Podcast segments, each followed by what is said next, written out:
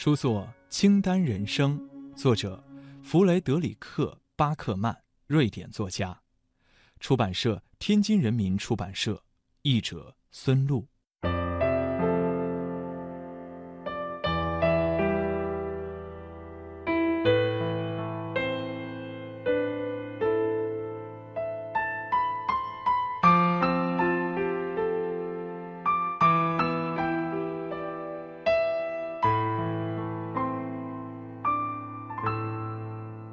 弗雷德里克·巴克曼，一九八一年出生于瑞典赫尔辛堡，以撰写博客和专栏起家。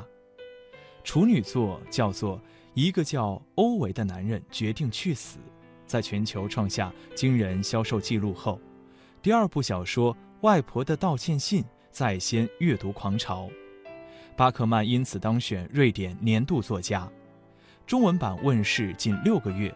就销售超过五十万册，令他在中国读者中收获了超高人气。巴克曼的作品语言妙趣横生，并且总是能够敏锐地捕捉到日常生活当中的细节，通过小动作和微表情，让每个角色都活起来。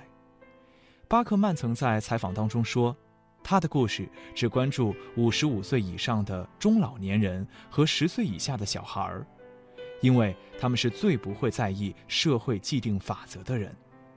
第三部小说《清单人生》便以六十三岁的布里特·玛丽作为主角，故事紧跟外婆的道歉信，讲述从没有走出过家门的布里特·玛丽，在遭遇命运背叛后，第一次离开家寻找自己的人生。这部作品继承了巴克曼风趣又催泪的风格。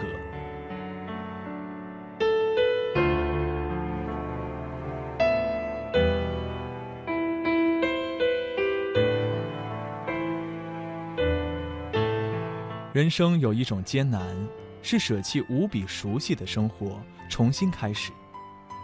布里特·玛丽是那种你能够想象到的最无趣的六十三岁的女人，因为她不允许生活里有任何波澜。每天六点准时起床，十二点必须用餐，从不在天黑后出门，床单整理得一尘不染，否则就不是文明人的做法。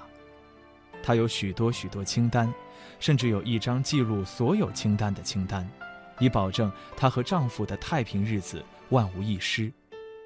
然而，人生怎么可能用一纸清单来规划呢？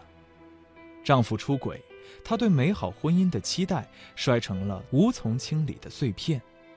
布里特·玛丽被迫离开她无比熟悉的生活，为了糊口，她接受了一份看管废弃娱乐中心的工作。来到小镇伯格，可迎接他的却是一只砸向脑门的足球。从此，一群野孩子、小混混、酒鬼和一只老鼠，将他的生活搅得鸡犬不宁。然而，人生却在失控中获得了新的选择和新的期待。作者弗雷德里克·巴克曼是近年全球畅销书榜单上当之无愧的金字招牌，在清单人生中。他选择突破自己擅长的模式，没有外婆的庇护，没有艾莎和童话。他想讲一个穷途末路的老太婆重新找到自己归属的故事。到今天，已经有九百万读者体验过巴克曼的魅力，相信你也会喜欢。